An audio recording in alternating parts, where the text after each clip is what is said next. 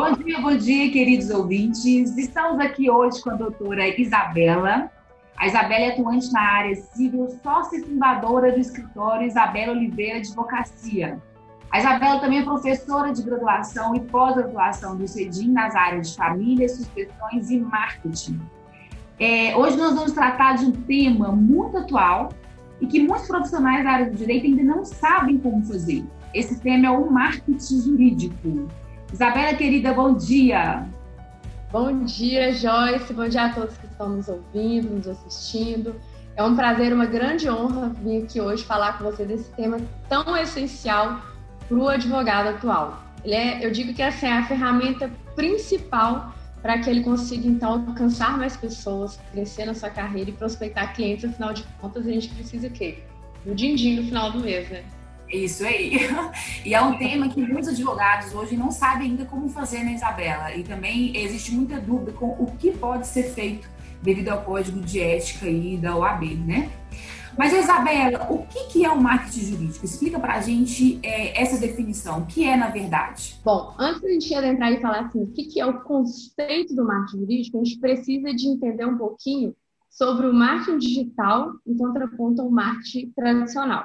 O marketing digital são todas as ferramentas, toda a publicidade relacionada para fortalecimento de uma marca na internet.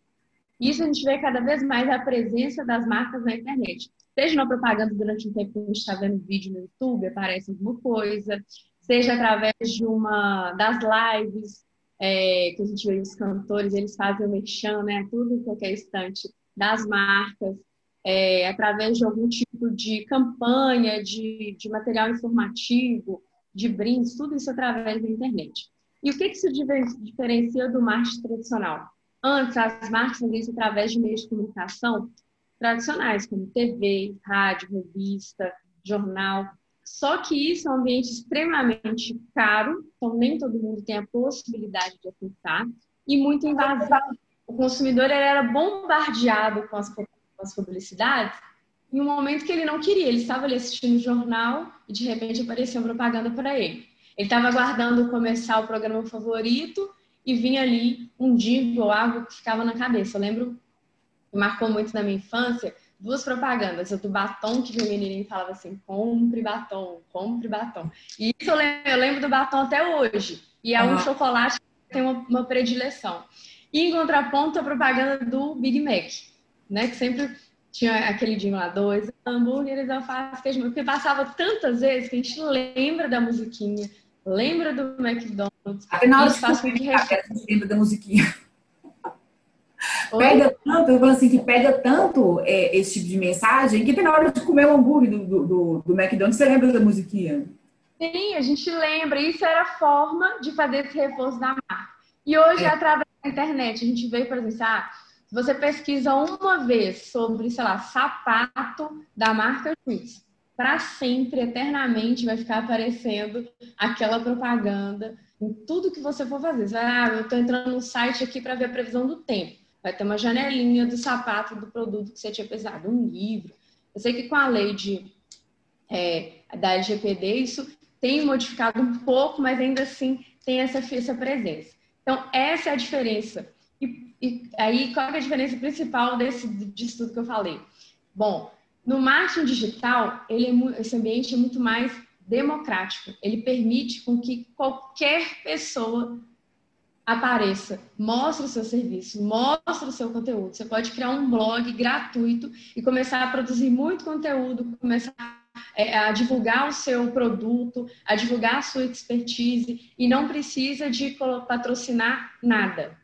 Se você quiser, obviamente, ter um alcance maior, investir em tráfego pago, isso pode acontecer, mas se você não tiver grana, beleza.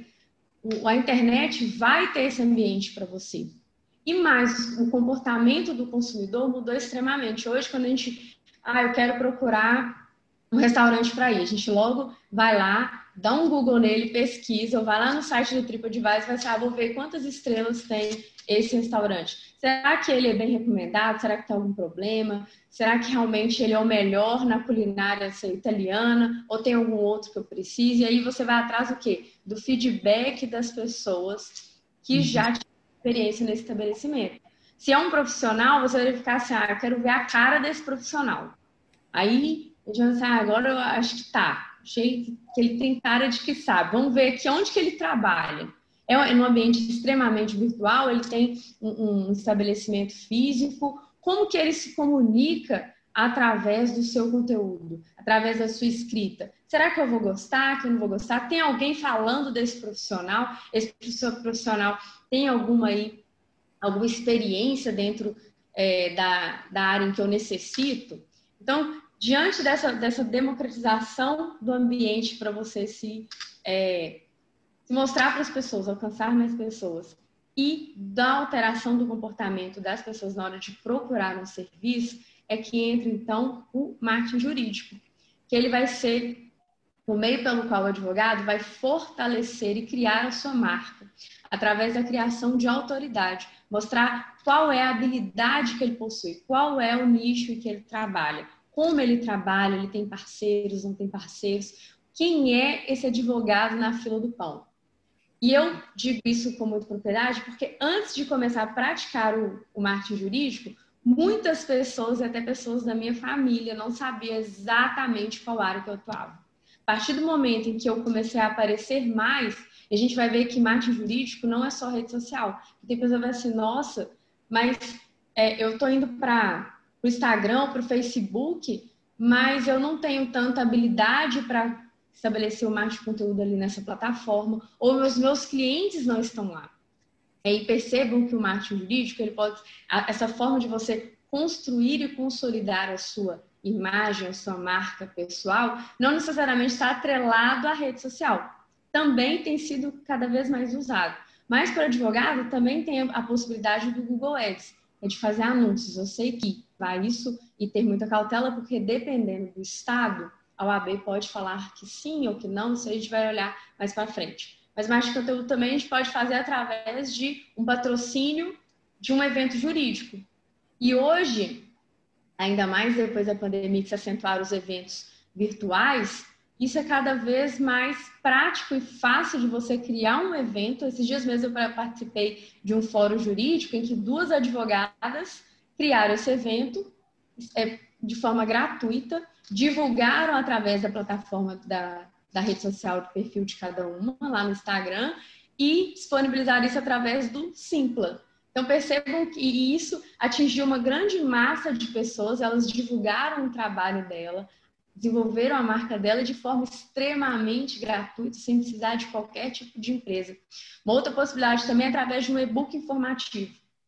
Eu mesmo, durante a pandemia, fiz um e-book com outro advogado para mostrar como funciona Agora, esse, esse momento que nós estamos vivendo, se isso causa ou não algum impacto nos mais diversos tipos de contrato de prestação de serviço, seja de escola, seja de transporte, seja de contratação de algum evento ou de uma viagem. E isso é forma também de construir a marca sem necessariamente você precisar de ir para o Instagram, por exemplo.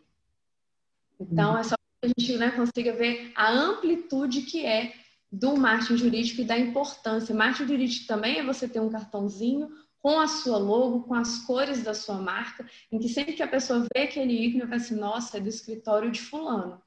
Ah, esse escritório aqui é onde que eu vou tratar de direito minerário, eu vou tratar de direito contratual, direito empresarial, direito de família. Então, isso tudo faz parte do marketing jurídico.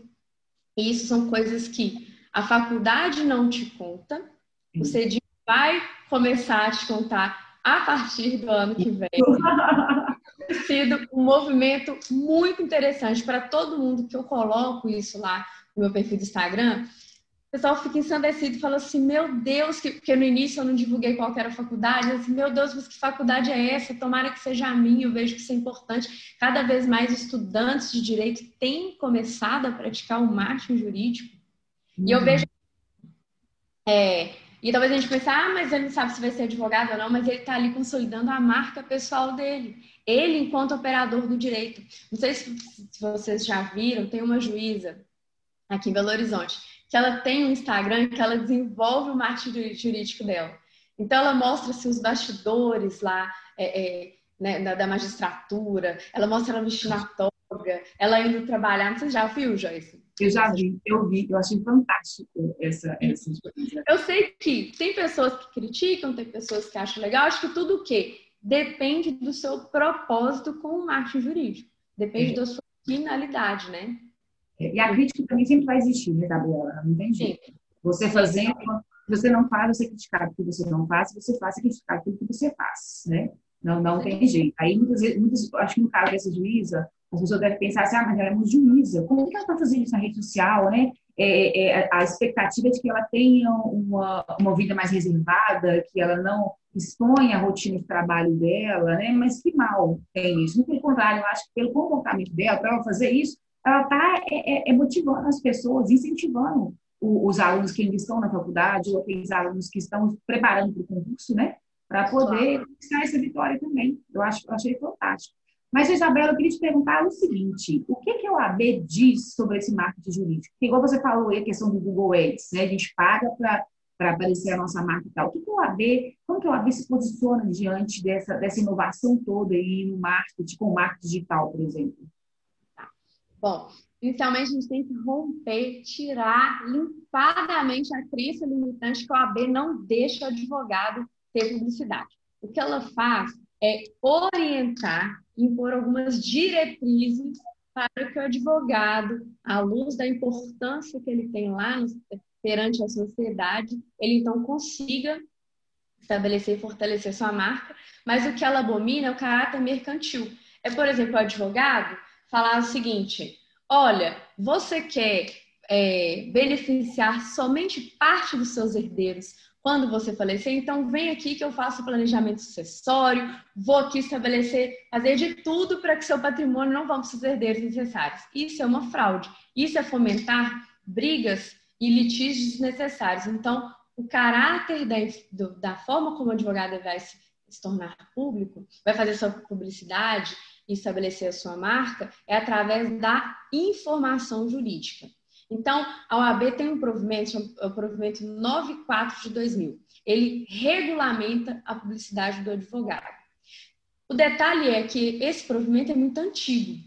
Que lá nos anos 2000 a internet nem era tão, não, não tinha rede social, acho que tinha Orkut só na época, é, não tinha essa presença tão maçante, nem o meio digital nem era tão utilizado e hoje a gente vê que cada vez mais aqui no Tribunal de Justiça de Minas Gerais ele adotou a justiça 100% virtual, então a tendência é que as audiências sejam sim em sua maioria, em sua essência virtuais e as presenciais, presenciais sejam cada vez mais escassos ou muito pontuais, né? Temos o, processo eletrônico e naquela época não tinha nenhum movimento desse. A tecnologia ainda estava caminhando, a sociedade ainda tinha um outro mindset diferente do que a gente tem hoje desse comportamento do consumidor, tal como eu falei com vocês. Então lá estabelece, por exemplo, ah, pode fazer publicidade na internet, mas não coloca nenhum tipo de limitação com relação à internet. O que vai falar é sobre a mercantilização. Não pode haver uma concorrência desleal. Não pode falar, não pode fomentar o litígio perante a sociedade, já que o nosso papel é de auxiliar e construir a paz social, né? De ser um, alguém que trabalha em é, de, a, a, a, lado a lado com a justiça. Então, vai falar que pode? Pode. Tem lá o artigo primeiro fala que ó, é permitida a publicidade informativa do advogado e da sociedade de advogados, contanto que se limite a levantar o conhecimento do público em geral, da sua clientela, em particular dos dados objetivos e verdadeiros a respeito dos serviços da advocacia que se propõe a prestar, observadas as normas do Código de Ética e Disciplina do Provimento. E além disso, no artigo 5 ele fala, ele permite a questão da internet, revista, enfim, mas sempre fazendo, ao invés de falar assim, olha, é, cria uma empresa Eireli, porque dessa forma, se você é, é, fizer assim, você vai pagar menos imposto e aí fomentando a questão de talvez sonegar algum tipo de, de tributo. Ao invés de fazer dessa forma persuasiva no sentido de fomentar algo errado, o advogado pode trazer assim, quais são as, os tipos de os tipos societários. E qual que vai beneficiar o pequeno empresário, por exemplo? Ou ele pode estabelecer, olha, é, geralmente, quando a gente é, vai falar sobre inventário, e ele existe um patrimônio muito grande, muitos herdeiros, cada um tem ali a sua, o seu interesse. Cada um vai ter ali a sua ideia do que fazer com o patrimônio. Talvez o dono do patrimônio ele tenha uma concepção diferenciada e ele queira já em vida estabelecer mais ou menos como que o patrimônio dele vai ser utilizado para depois de sua morte. Nesse caso, existe a figura do planejamento sucessório. Eu percebo que você vai trazer informação para as pessoas, talvez que nem sejam seus clientes, pessoas que chegaram até seu blog, até a sua conta em alguma rede social, ou que deram um Google para saber o que era testamento, e você então prestou essa informação, se colocou como autoridade no assunto, mas não trouxe nenhum viés da mercantilização, de, por exemplo, falar, ah, é, tá cansado do seu marido, vem aqui que eu te divorcio e tiro tudo dele. É. Tá fazendo uma mentira, não é bem assim, depende do regime de bens. E, e será que fazer isso realmente você está promovendo um trabalho digno e, e à luz de ética? Não seria muito bem, né? Dessa maneira. Então, a Bela permite sim a questão do Google Ads, que você me falou. A OAB não tem nada específico, a OAB federal. Então, cada estado vai regulamentar e falar assim: olha, pode, não pode. É, por exemplo, na OAB do Sul, eu não lembro se era do Paraná, se eu não me engano, falou da questão do TikTok. Falou sim que essa plataforma ela era muito é, lúdica demais. Ela tirava a seriedade da profissão, que a gente também está lidando com uma profissão extremamente tradicional, né? Que acha que o advogado tem sempre que usar é, preto, que o advogado não pode é, é, é ser divertido, né? Que ele não pode que ele não pode ser divertido, que ele não pode Isso, é. demais, que ele tem que mostrar à sociedade que tem uma vida muito séria, né? Exatamente. Então falou, fala, soltaram uma nota assim, advogado não pode usar o TikTok. Mas só que eu aí, eu, aí depois de um tempo eles falaram assim, não, que pode, tudo. Eu acho que assim, independente da plataforma digital que você for utilizar para prestar sua informação, para criar sua autoridade, enfim. O que vai demandar é se você está ofendendo outro profissional, se você está expondo os dados do seu cliente, isso a AB não permite. Você não pode falar assim, olha, meu cliente, o João, ele, é, no caso ele falou o seguinte, ele bateu no carro e ele tinha culpa. Mas como teve lá uma nuance, assim, um, um problema, um vício processual, eu consegui fazer com que esse processo fosse extinto. Isso você não pode fazer, expor o cliente, expor o outro advogado que talvez tenha errado no processo. Isso não. Mas se você contar, olha, por exemplo, é muito importante vislumbrar em um processo todos os detalhes, porque pode ser que algum vício relacionado à prescrição ou falta de um documento essencial vai ensejar em um, tipo de é, extinção, ou você vai conseguir, talvez, obter uma, um sucesso na sua estratégia jurídica. Dessa forma genérica, pode. Então, o TikTok, você vai colocar uma música geralmente nesse sentido, né? Uma música, uma dança. Isso vai ofender a ética da classe? Isso vai ofender os advogados? De forma alguma. Isso, se está ok para o advogado que está fazendo, ótimo. Para ele, o propósito dele é esse. O público-alvo dele, a persona dele, gosta de consumir esse tipo de conteúdo. Então, perfeito. É o caso da, da, da juíza, né, que eu, que eu comentei aqui.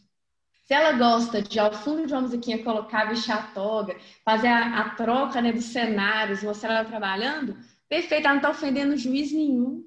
Ela só está trazendo um toque de humor para se conectar com a sociedade.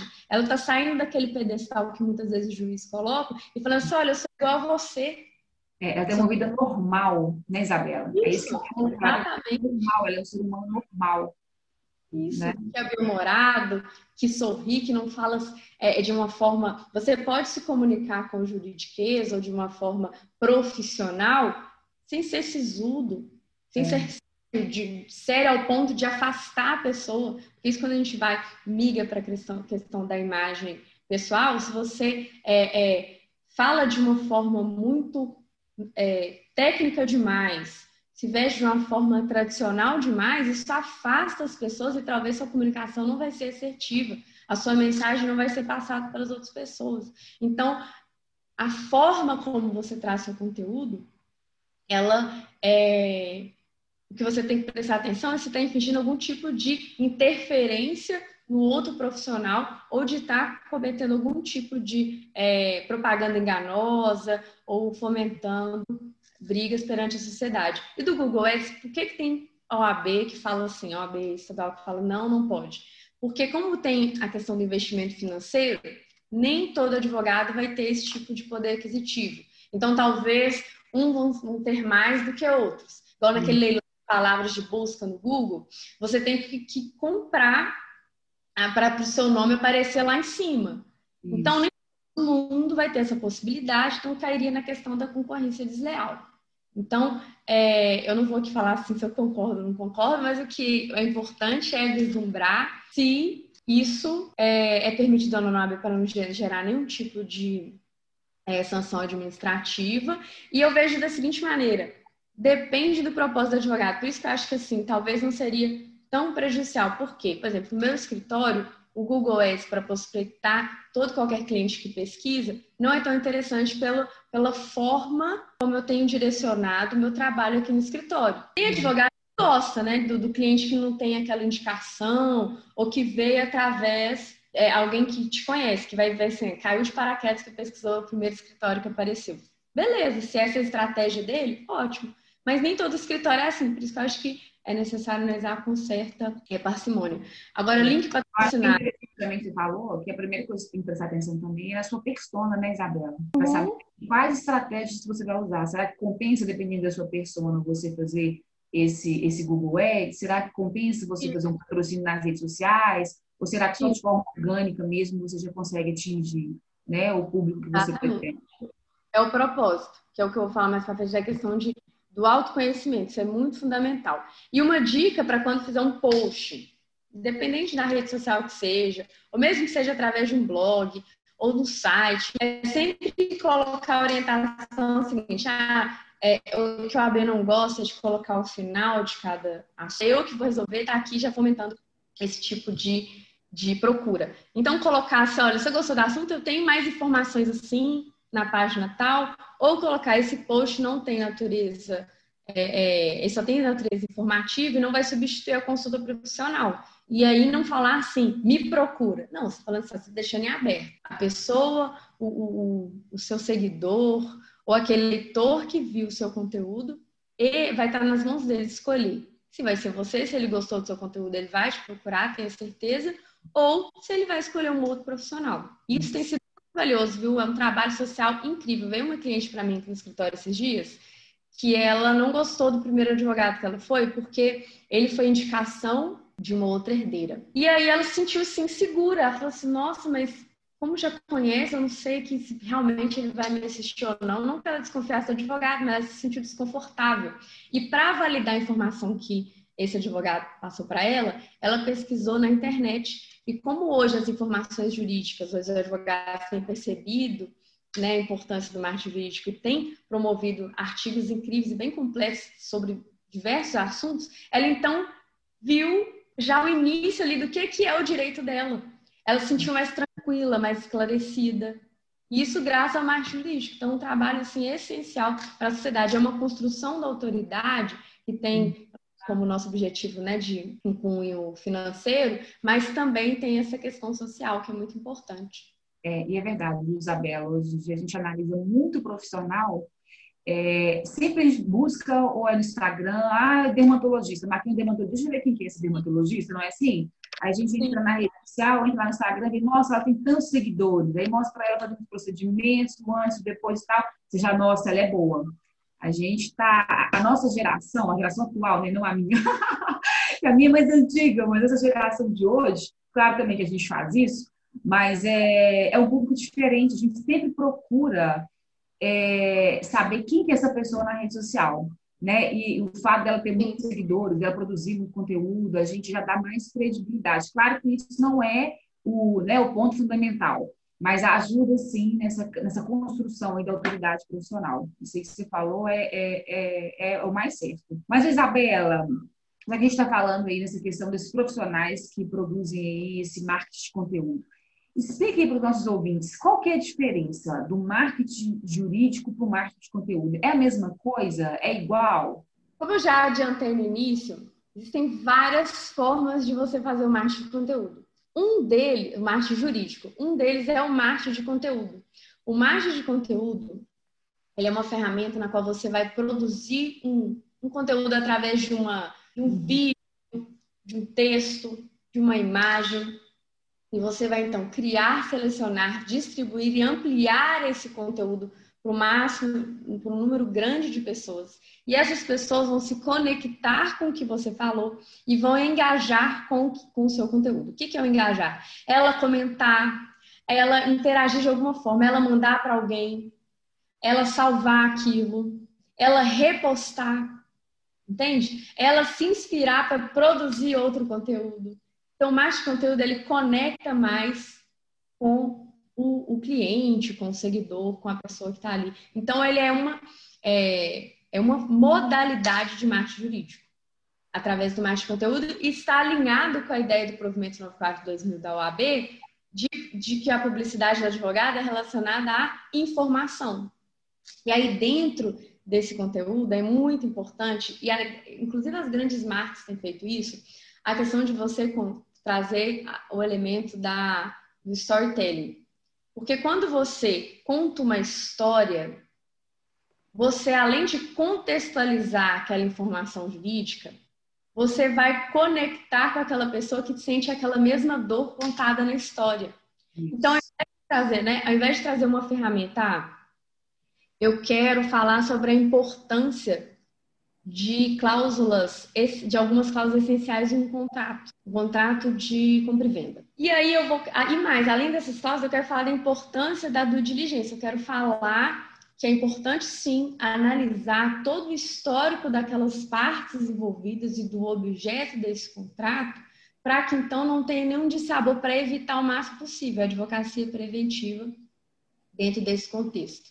E aí você então conta uma história, talvez, de que alguém, ou a chamada do título, porque a gente vai ver que a copy, que são palavras para persuadir, para conectar, para instigar o leitor a vir para o seu conteúdo e a ficar ali e engajar com ele, é, você então começa a contar, olha, imagina você que compra, sei lá, compra o imóvel dos seus sonhos, e aí depois de três anos dentro desse imóvel, de ter investido nele, bate um oficial de justiça na sua porta e então fala que aquele bem é objeto de uma discussão judicial de um antigo proprietário e que você vai ter que sair dele. Aí você fala assim, meu Deus, mas eu tenho aqui o contrato de compra e venda. Aí você vai falar assim, tá vendo a importância que era talvez pesquisar a cadeia dos antigos proprietários, assim, tirar uma, uma certidão negativa, uma certidão de ônus com ações daquele imóvel? Será que foi feito isso, que não foi? Olha a importância que é de fazer essa pesquisa prévia, a importância que é de talvez ter uma cláusula aqui nesse sentido.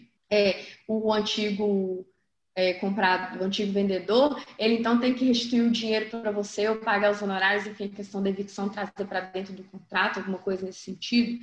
Então você conta essa história, aí quem está olhando aqui fala assim, nossa, meu Deus, eu não quero que aconteça comigo, não. E aí ele vai enxergar a sua autoridade dentro daquele assunto, vai ver que você sabe sim do que você está falando, que você alertou para ele de algo que ele não tinha pensado, e aí tira também um pouco daquela ideia que o advogado, ele só surge no momento do problema.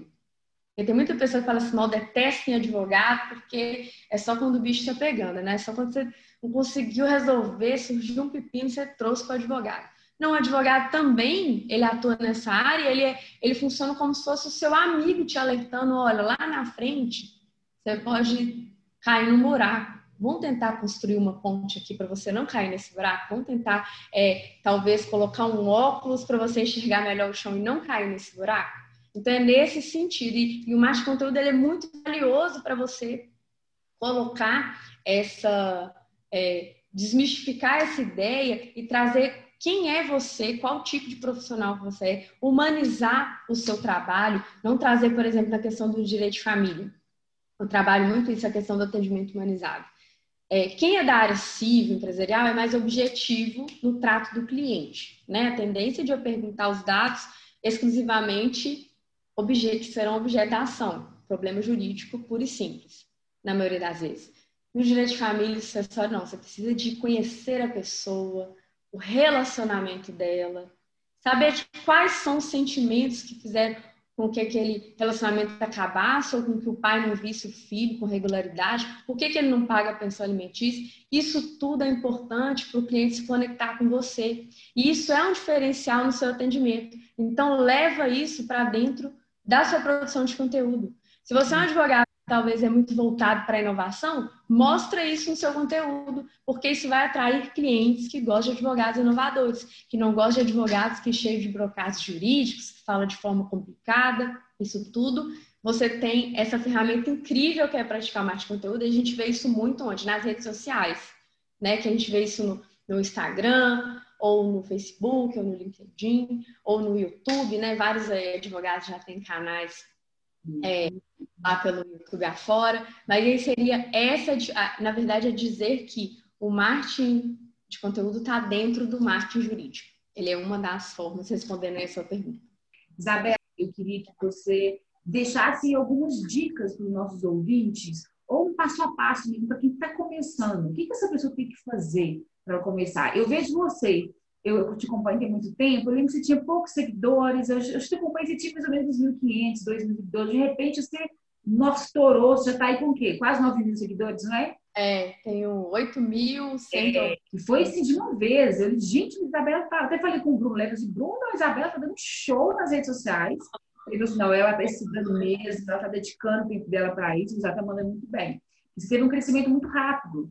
Então, eu queria que você desse é, dicas para esses advogados, que estão começando nas redes sociais, qual o caminho que ela deve seguir para ela conseguir também ter esse sucesso? Tá. Primeiro de tudo, é o autoconhecimento. Você precisa de entender qual que é o seu propósito na rede social. Ah, mas por que autoconhecimento? Aquela filosofia socrática, né? Conhece-te a ti mesmo. Mas é importante, porque se você não sabe... Você vai para a rede social para quê? Prospectar cliente? Ah, eu quero lecionar, então eu quero criar autoridade dentro daquela área de atuação. Ah, eu quero criar um curso autônomo. Ou ah, eu quero só produzir por produzir. Quero, ah, eu quero ser influência jurídica. Então você precisa, por quê? Você descobriu o seu propósito, vai, discutir, vai descobrir qual é o seu nicho de atuação. Qual área do direito você vai se voltar? Por exemplo, eu sou um advogada que atua na área civil. Civil como. Mas no Instagram eu nichei e, falei, e falo de família e sucessões. Porque ali eu vislumbrei maior pro, probabilidade de prospectar mais clientes, conseguir parcerias com outros advogados, de criar autoridade dentro da matéria. Porque se você fala de muita coisa, a impressão que dá é que você não sabe de nada. Então você precisa especializar. E isso é através do autoconhecimento descobrir quais são as suas habilidades, o que, que você precisa melhorar, quem é a sua persona, quem é seu cliente ideal, quem é a pessoa, quais são as dores dessas pessoas, quais são as objeções que elas têm para te contratar ou para te seguir. E aí, quando você faz isso, você então descobre a forma como você vai falar com ela. Ah, a pessoa que eu quero falar são para empresas. Empresas estão no Instagram? Não, elas estão ali simplesmente para divulgar a marca delas ou para ver alguma imagem. O conteúdo, efetivamente, ela não consome. Onde que as empresas vão estar? Talvez as empresas estão onde? No LinkedIn. Então é lá que você tem que investir sua produção de conteúdo. Você pode ter uma presença nas outras redes, sim, mas seu foco maior vai ser no LinkedIn. Lá tem uma linguagem diferente. A estrutura e o formato do conteúdo é diferente do Instagram. No Instagram, por exemplo, clientes, pessoas físicas, geralmente, que estão lá. E aí você. Mas depende da área, por exemplo, agronegócio. Será que quem é do agronegócio vai estar no Instagram? Talvez é o filho dele, é. talvez é o neto dele. Então, qual é a linguagem que você tem que falar para aquele neto falar assim, olha, vou ouvir lá fulano falando sobre tal coisa do agronegócio. E aí você então vai construir a questão da copy, títulos chamativos, você vai construir conteúdos que efetivamente vão chamar atenção, imagens que vão fazer com que você se conecte com aquela pessoa que você deseja, com, seu, com a sua persona. Você vai e você precisa fazer isso, exemplo, no Instagram, você precisa ter uma conta comercial, porque senão você não tem métricas para entender através dos testes, porque não tem forma de bolo. É um teste, você vai ser, ó, como que a minha audiência recebe meu conteúdo. E não desanima quando o seu conteúdo flopar, que eles falam, né? Não teve um engajamento muito alto, nem todo mundo comentou ou, ou teve muito interesse. Então, vislumbra assim, ah, talvez foi a forma. Talvez se você tivesse feito um vídeo curto, um pouco mais dinâmico, teria sido melhor do que uma imagem com uma escrita. É. Talvez o público esteja lá no Facebook. Os previdenciaristas gostam muito do Facebook, porque lá é, é, é uma pegada de uma rede social que tem pessoas um pouco mais velhas. Então, eu já vi previdenciaristas falando que lá é bom, e tem a questão de criar comunidades também, né? E as pessoas é, têm ali uma troca maior e você consegue ter é, maior interação com as pessoas da comunidade. E para quem é do criminal, porque geralmente as mães, os parentes estão lá no Facebook. Então, tudo é. isso é importante para fazer. Então, para finalizar, para resumir aí essas dicas, para que vocês anotem e comecem a praticar hoje, comece com essas três. Primeiro, o autoconhecimento. Entender qual é a sua habilidade, qual é o seu propósito com marketing de conteúdo, o que que você faz que pode ser vendido, qual é a sua habilidade que talvez você não, não, não saiba ainda, que talvez você tenha uma habilidade incrível de construir contratos relacionados a com elementos de visual ou de criar é, uma, um legal design thinking para poder fazer é, atendimento ao cliente. Então, você pode estabelecer não somente é, implementar isso em seu escritório, mas ter parcerias, trabalhar com outros escritórios, com outros advogados. Então, você amplia a sua rede de negócios. A outra questão é escolher um nicho, escolher a pessoa. No nicho, primeiro vai ser o segmento que você vai atuar. E a pessoa é quem é o seu cliente ideal. Talvez o nicho seja é, direito empresarial, mas aí para nichar mais, seja empresas de grande porte ou empresas pequenas relacionadas ao ramo alimentício, ou salão de beleza. Por que, que isso é importante? Eu fiz uma palestra uma vez com uma moça que ela, ela atua no direito do trabalho.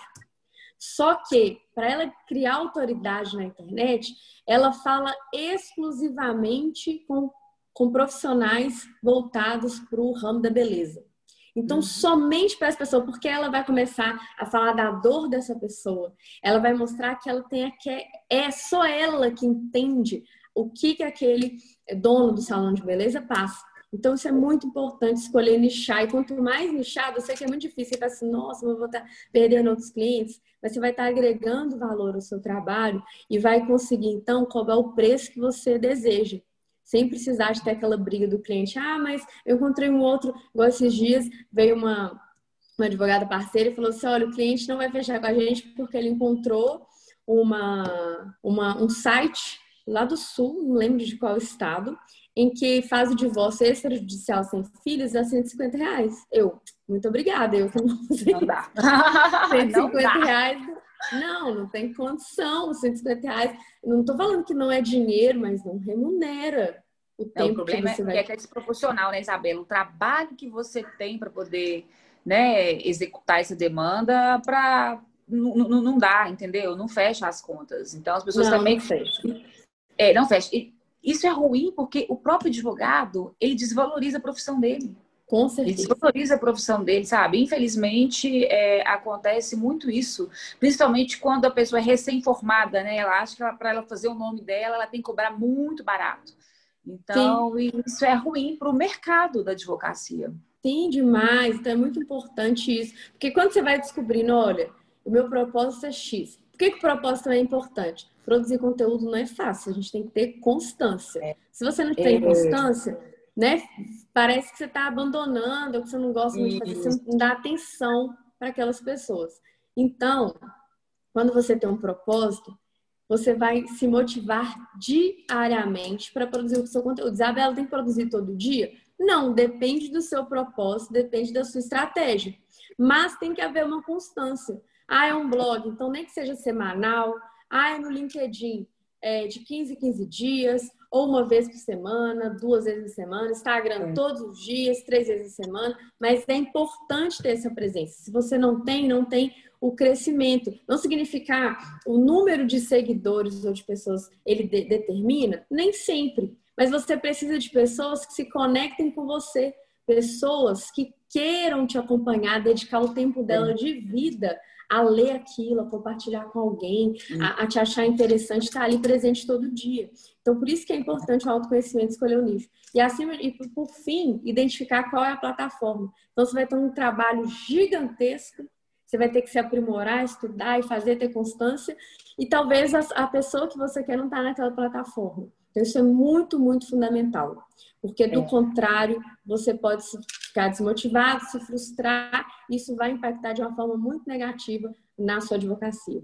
É. Ou seja, né, Isabela, é, fazer esse trabalho, fazer rede social, não é simplesmente fazer uma conta no Instagram e sair postando o que você faz no dia a dia, né? Tem um estudo, tem, tem uma ciência atrás disso. Você tem que pesquisar muito, saber onde está seu cliente, saber o que colocar, a forma, é, como falar, a imagem que você quer passar, né? Para o outro também é importante. Sim. E principalmente o que você falou, a constância, porque você tem que acostumar o seu seguidor de que de tantos em tantos dias, ou todo dia naquele horário, vai ter informação para ele. Né? Isso, tem muito foco para você conseguir desenvolver é, uma rede social bacana hoje.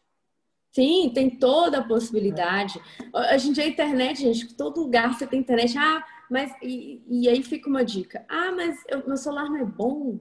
Ah, mas eu não tenho muita criatividade. Gente, isso a gente se aprende. Faça com a ferramenta que você tem, mas faça. Nem que seja 1%, princípio da meta mínima. Nem que seja 1% mais fácil. Se você não fizer, o outro vai fazer. E você vai ficar estagnado, paralisado, e sua vida vai continuar sendo mais do mesmo por sua culpa. Porque a gente tem que ter a autorresponsabilidade de, de observar que, ah, meu é falta de tempo. Então, planeje o seu tempo. Estude sobre gestão de tempo. Ou se você precisa de ajuda, tem um mentor, um professor, ou faça um curso, mas faça.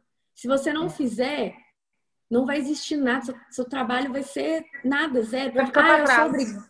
Isso, vai eu sou obrigada existir, a fazer. Isabela, que se você hoje é, não está na rede social, você não existe. É, às vezes, ah, eu sou é. obrigado. Não, você não é obrigado.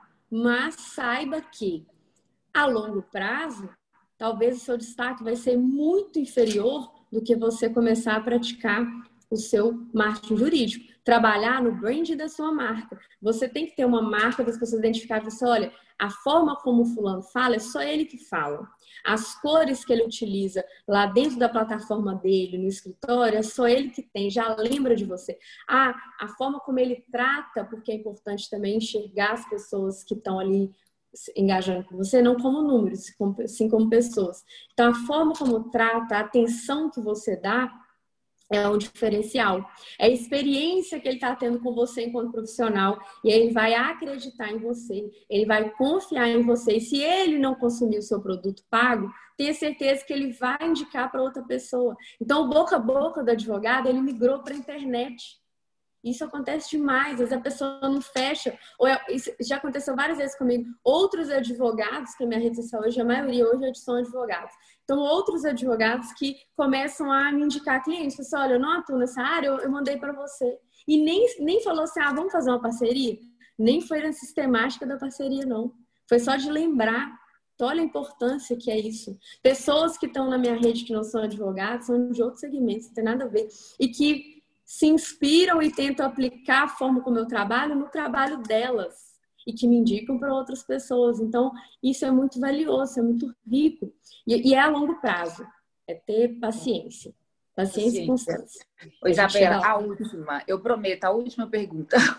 Não, Sobre algoritmos, ô Isabela, é, a gente que é advogada, a gente não conhece muito esse mundo, né? O que, que, que, você tem para falar para a gente sobre essa questão de algoritmos? Então, uma vez eu ouvi falar assim, ah, mas você não pode é, postar mais do que... publicar mais do que dois posts por dia, porque as pessoas vão te... É, começa, parece que esses algoritmos, eles não, de, não deixam seu, seu post aparecer muito, né? Se você publicar muita coisa durante o dia. Ah, você tem que ter muito engajamento, ou seja, tem que ter muito comentários ali no seu post, para o seu post aparecer mais para as pessoas. Como que uhum. funciona isso, Isabela?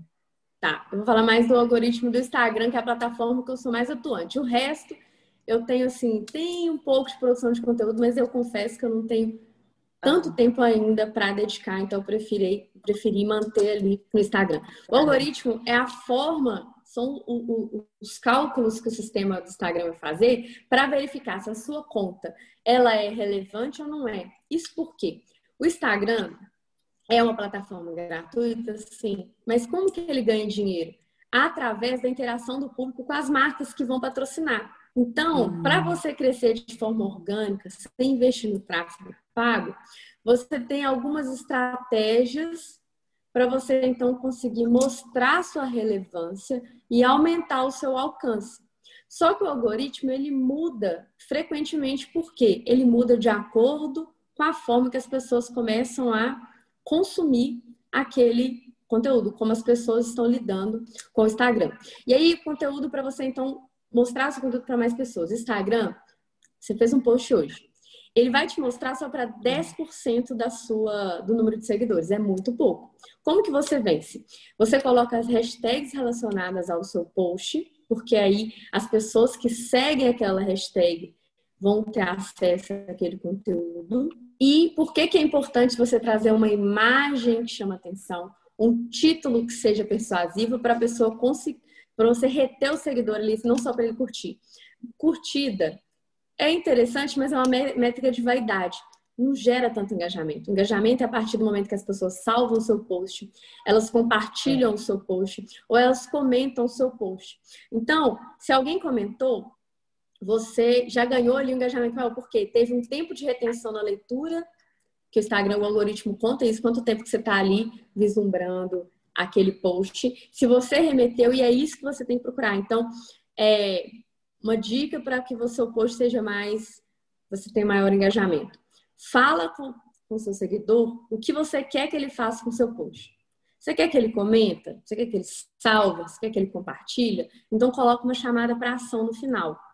Se você quer que ele é, é, fique engajado assim, queira ter vontade de ler o resto do texto, tem uma técnica que é você coloca o inicinho do que você quer ali na legenda solta um espaço, porque ele tem que clicar no mais para ver o resto.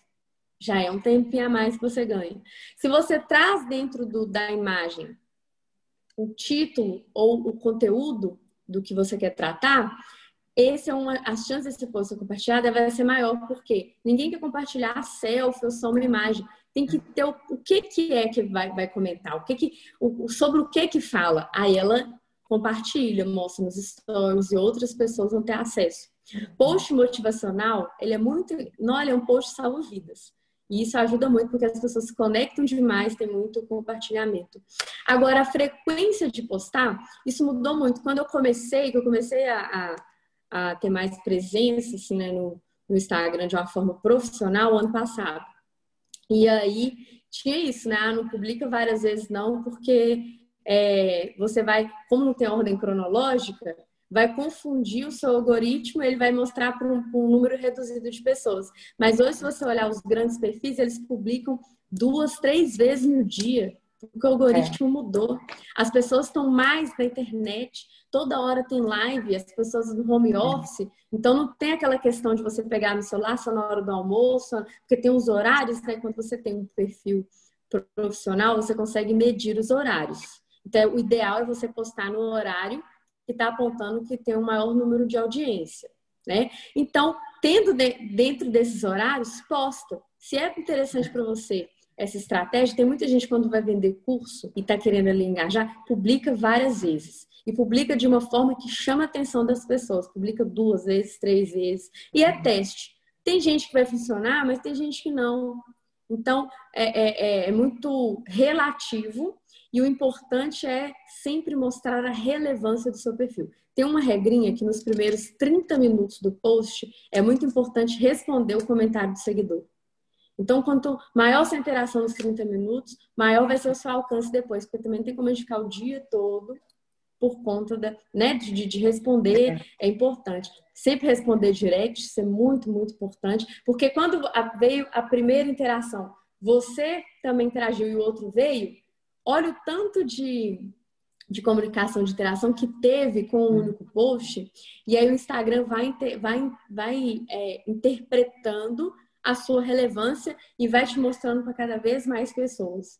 Então é mais Isso. ou menos nesse sentido. O algoritmo não tem nada muito fechado, é só uma forma do, do, do Instagram calcular o que, que é o que, que é relevante para ele mostrar, o que, que não é, dentro da sistemática dele que ele utiliza para monetizar. E por que que cada vez mais a gente tem mais tem que entregar mais técnicas para crescer de forma orgânica, porque o Instagram ele quer que você o quê?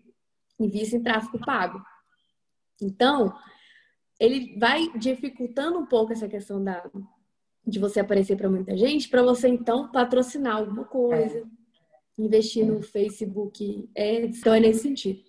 É, a gente tem que estar sempre prestando atenção, então, nessas mudanças aí do algoritmo, né? Você tem que estar, saber, aprender a fazer essa leitura, né?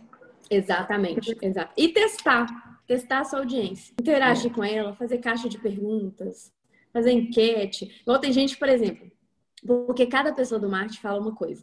Eu estava assistindo uma semana de live de uma professora de marketing que ela falou assim: olha, ela tem um curso sobre isso. Você tem que postar no mínimo 100 stories no seu perfil, senão você não vende. Que aí você vai triplicar sua venda, sua visualização. Tudo. Aí eu comecei a fazer mais stories. Gente, não aconteceu nada. Meu, meu, meu engajamento foi lá embaixo. Eu falei, nossa, o meu perfil não é isso, não. Aí eu comecei a espaçar. Muito mesmo. De fazer assim. É no mínimo três stories no dia se você puder mais, ótimo, mas se não. Eu comecei a espaçar. Aumentou muito mais o engajamento. Foi outro. Foi outro. É. Então, tudo é. depende. Tudo depende do seu público. Às vezes o seu público fica enjoado de toda hora você tá, né? Você não é. tem tanto durante o dia, ele pode, ele pode cansar. A gente Isso, tem que entender. Até o próprio Instagram, ele não vai mostrar toda hora.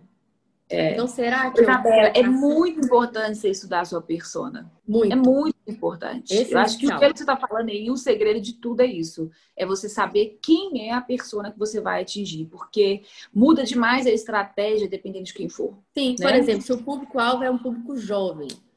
É. Então, é. trazer elementos de musicais, trazer muita é. imagem, muita cor, vai o povo vai aderir assim muito mais. Eles vão assim, nossa, que legal, meu Deus. É, é, isso que eu quero. Ai, ficou musiquinha na minha cabeça. É isso que eles querem. É Igual a advogada que eu tava no evento que eu participei, a advogada da. Ela é relacionada a direito digital. Uhum. Aí ela uhum. falou assim: olha, eu lido com muita gente da inovação, é, da informática, uhum. de startup. Então, se eu não vou vestida um pouco mais despojada, ele já olha assim para mim, hum, advogada, hum, assim, é. E se ela vai despontar... Essa está longe da tecnologia, está longe da inovação, não está inovando nem na roupa, nem no estilo. É, aí ela falou assim que ela tem até o estilo do óculos que ela usa. Um óculos mais moderno, aí o cabelo dela ela joga, ela tem um corte assim mais curto, bem desconectado o cabelo, ela fala que vai de tênis e tudo, o povo assim tem muito mais credibilidade do que se ela fosse de terno, por exemplo, se ela fosse de blazer e junto com mais escuro. Olha que curioso, a persona é fundamental, você ressaltou muito uhum. bem, isso é fundamental para a construção do seu marketing jurídico, para você entender também qual é o direcionamento do seu trabalho. Porque não adianta, você vai só aparecer, mas por quê, para quem, como, quando? É. É? E é diferente também, né, ô, ô Isabela, assim, você com o seu Instagram pessoal, fazendo o seu marketing, é, Isabela como pessoa, e você ter o Instagram do escritório de advocacia Isabela Oliveira. Uhum, o engajamento sim. no seu Instagram pessoal ele é muito maior do que o Instagram do seu escritório, não é? Sim, bem maior, porque a empresa geralmente tem a tendência de ser um pouco mais frio, né? Isso. É até uma abordagem que eu quero construir no meu perfil do escritório, tá um pouco abandonada mas eu vou começar a produzir mais nele. É disso, olha, como fazer com que a empresa, é um desafio muito grande, consiga se conectar melhor com esse cliente. Qual é a linguagem que tem que ser feita? Isso. Qual é o tipo de é tipo de pergunta? É vídeo? É tentar colocar, construir alguma coisa um pouco mais dinâmica e curtinha? Porque a gente sabe que na empresa não tem muito assim a pessoa é a uhum. pessoa jurídica que tem profissionais por detrás, né? Não tem Isso. como você trazer sempre, por exemplo, sempre o, o, o, dono, sendo que tem os associados, e aí, eles também têm que aparecer, eles fazem é. parte da empresa. Senão, eles vão comprar assim, ah, eu estou contratando só fulano. Não, e aí, se vier outro advogado, se for estagiário que vai atender, como é que você faz, né? A gente precisa, é, é, é um desafio, mas é algo assim que a gente pode buscar inspiração em grandes marcas, que elas têm buscado humanizar a marca delas. Isso. Observa, acho que foi, não sei se foi a Eudora, que durante a pandemia ela treinou várias seguidoras que se predispuseram a ser influencial, é, é, influência digital, para então falar sobre o produto delas. Então não era aquelas é, é blogueiras que tem lá um milhão, dois milhões de, 10 milhões de seguidores que não conseguem nem responder um direct. São pessoas que têm, sei lá, mil, duas mil pessoas, mas que conseguem atender um por um, que vai mostrar na realidade como que ela utiliza aquele produto. Então, isso é, é. Muito, muito, importante também gente. Humaniza, tipo né? Você consegue estar mais isso. próximo do seu cliente. Isso, exatamente. Isso a gente observa assim todas a, a, as é, grandes marcas nesse sentido, né? De trazer, por exemplo, propagandas em que traga propaganda, por exemplo, de shampoo. Antes só vinha aquele cabelo louro, sedoso tudo. Hoje em dia, vários tipos de cabelo. Modelos, vários tipos de biotipo. Porque ninguém é igual, ninguém, tem, ninguém é modelo Barbie. Entende? É, cada uma é. tem seu estilo, cada uma é de uma forma. Não condiz não existe com o mundo real, né, Isabela? Não condiz é, com o mundo existe... real. Isso, não existe, por exemplo, ah, jurídico. Não existe um padrão de escritório. Cada escritório pode ter um formato, por exemplo, escritório digital. Pode vender, então, a ideia da inovação, mostrar é, o que é legal o cliente, quando o cliente é, ele vai contratar um escritório que tem que ele é virtual, ele está sofrendo algum prejuízo, não está? Quais são os benefícios? Então, isso é legal de trazer isso também para a rede social, sabe? Então, é, é, é, desafiador realmente não tem tanto engajamento, porque não tem uma pessoa, uma figura, porque as pessoas se conectam com, com pessoas, né? Que todo mundo fala. E aí, ela é como se ela tivesse um ídolo, né? Tipo, ah, fulano. E quando é o escritório, você tem que criar, assim, aquela experiência, ó, oh, o escritório tal. O é. meu escritório, a minha, entendeu? É meio que fazer isso. É. É, e é interessante porque também eu fico pensando essa questão do, do Instagram pessoal e do escritório. As pessoas gostam de saber da sua vida. Elas gostam de saber a rotina da Isabela. A Isabela, tá, ela, é, ela é, é fundadora e, e, proprietária do escritório Isabela Oliveira, mas o que, que a Isabela faz? Onde a Isabela frequenta? Hum. O que, que ela come? Não é? Qual restaurante que ela gosta de ir? Onde que ela compra as roupas dela? Eu acho que isso, é, é, essa curiosidade, atrai muito mais as pessoas para sua rede social pessoal do que para a empresa. Sim, Porque a empresa é mais, é eu acho que ela, tem que ter muito conteúdo, ela tem que ter é, alguma coisa para atrair esse, esse cliente em potencial, porque ela não tem essa pegada da, da rotina dela, não tem quem expor. Sim. Né? É, As pessoas o que daria vida, então é mais difícil. É, para a empresa, o que daria para fazer é mostrar os bastidores. Por exemplo, é. olha, é. um treinamento que a equipe está fazendo. Isso. É, um case de sucesso, mostrar assim, olha, é, é, você não pode expor o cliente nem nada, mas trazer assim é, abordagens técnicas que foram empregadas e contar isso na rede social, mostrar quem é o profissional. Então, esses é. bastidores dentro da empresa, muita gente tem curiosidade. Por exemplo, todo mundo tem curiosidade de fazer assim, cara, tá, mas como que funciona uma faculdade? Como que é para hum. conseguir montar Aqui um no caso do CEDI, como que é a rotina da, da, da equipe do CEDI? O que, que elas Exatamente. fazem? Exatamente. É, nós lançamos Exatamente. Um, um, novo, um novo curso, mas como foi montado esse novo curso? Quem participou da montagem desse curso? E esses bastidores o pessoal adora ver é, bastidores. É uma forma de você humanizar mais, né, Isabela? É uma forma Sim. de você aproximar, não ficar só, só é, focado assim, na marca, na divulgação da, na, na divulgação da marca, né? Sim, isso é, é muito, muito importante. De um escritório mostrar, tá, é, aí vai chegar aqui, o escritório tá todo organizado. Mas por que que faz isso? Por que que tem o um cantinho do café? Por que que no escritório tem uma pasta física para guardar documentos? Por que que o escritório não guarda documentos originais? Explica é. isso para o cliente, entende? Por que, que o escritório tem modalidade de atendimento presencial e virtual? Tem diferença? Não tem? Isso é para agradar o cliente. Então, assim, mostrar esse bastidor, olha, eu tô aqui esperando para uma reunião, aí eu faço aqui nessa mesa, que eu acho que tem maior privacidade, aí eu já deixo aqui a água, o café, enfim. Outro dia eu fui no escritório de advocacia para fazer uma reunião e em nenhum momento me ofereceram nada no escritório. Nada. Aí eu falei assim, a pessoa não é obrigada a oferecer água e café, não. Né? Não tem obrigação nenhuma. Mas a gente sente falta porque você parece que não teve atenção com você. Acho que é. É, é. a gente tem essa sensação, por mais que o tratamento foi excelente. Mas isso a gente quer ser bem, a gente quer ser bem recebido, Isabela, independente de onde a gente vai. A gente quer se sentir especial. né? Eu acho que todo mundo quer se sentir especial. E claro, você chegou no escritório, te ofereceu um café, uma água, né? Alguma coisa, te faz sentir assim, olha, me deram atenção. Isso, né? isso é experiência. É. Então, por mais é. que a pessoa jurídica, eu acho legal de trazer isso. Trazer feedbacks para o advogado é difícil trazer feedback, né? Mas é, trazer o feedback de quem está consumindo seu produto. Por exemplo, a escola do meu irmão, é, ele está no oitavo ano uhum. ensino fundamental. E aí eles fizeram assim, os melhores alunos de cada sala, eles gravaram um vídeo para eles falarem da escola. E aí, além dos alunos se sentirem prestigiados por falar da instituição, tem ele um feedback de quem está lá dentro e é uma criança, não vai falar mentira. E aí, é, é, o depoimento dele foi muito engraçado, que lá é uma escola vinculada à Igreja Católica, ele falou das freiras.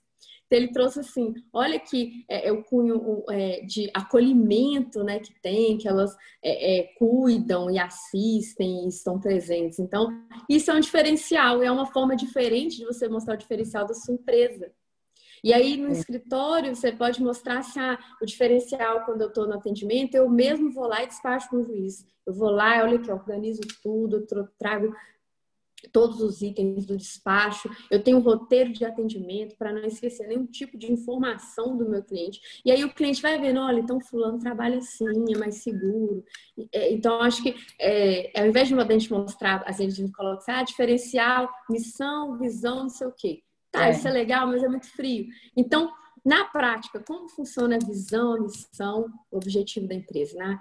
No dia a dia, como que está sendo implementado? Então, acho que isso é muito legal é. de trazer essa, essa visão. explorar muito.